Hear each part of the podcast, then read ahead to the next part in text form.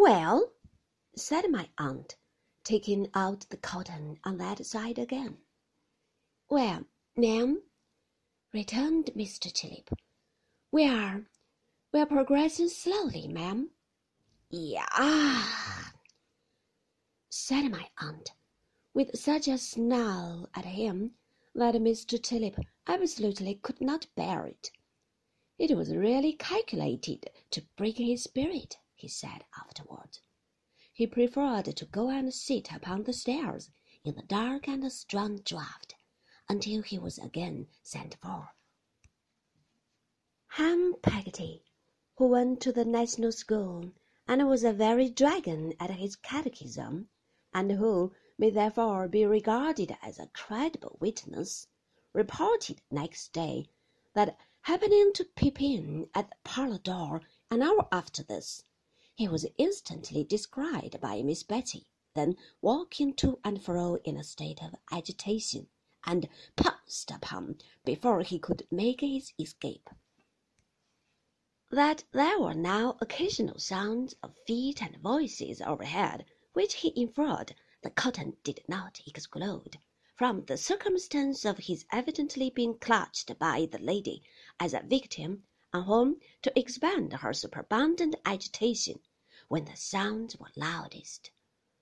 That marching him constantly up and down by the collar, as if he had been taking too much laudanum, she, at those times, shook him, rumpled his hair, made light of his linen, stopped his ears as if she confounded them with her own, and otherwise tousled and maltreated him.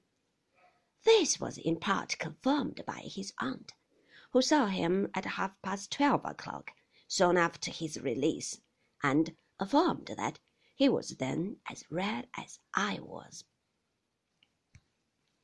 The mild Mr. Chillip could not possibly bear malice at such a time, if at any time. He sidled into the parlour as soon as he was at liberty, and said to my aunt in his meekest manner, "Well, ma'am, I am happy to congratulate you." "What a upon?" said my aunt sharply. Mr. Chillip was flattered again by the extreme severity of my aunt's manner. So he made her a little bow and gave her a little smile, to mollify her. "Mercy on the man! What's he doing?"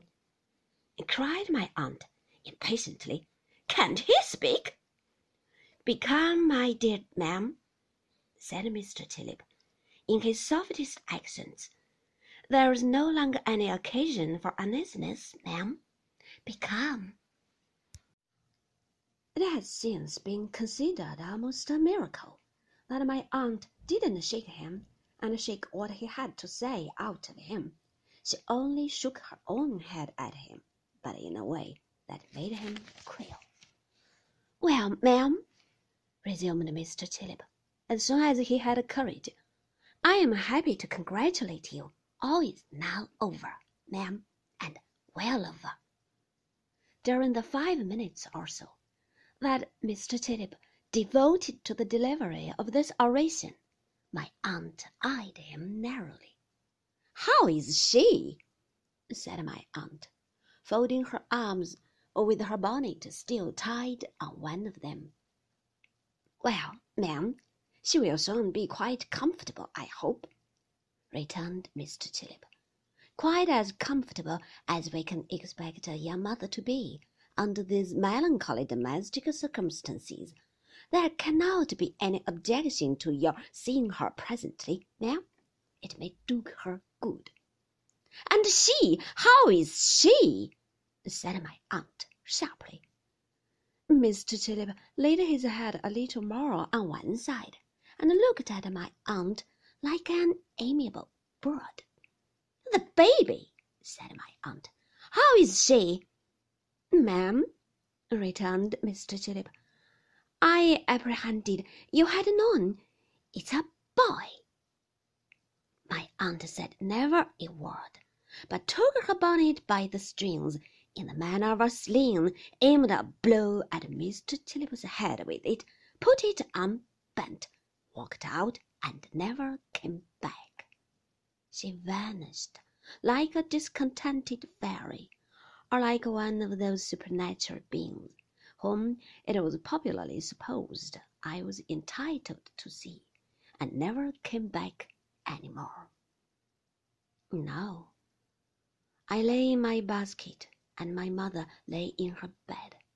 But Betsey Trotwood Copperfield was forever in the land of dreams and shadows, the tremendous region whence I had so lately travelled, and the light upon the window of our room shone out upon the earthly bourne of all such travellers, and moaned above the ashes and the dust that once was he, without whom I had never been.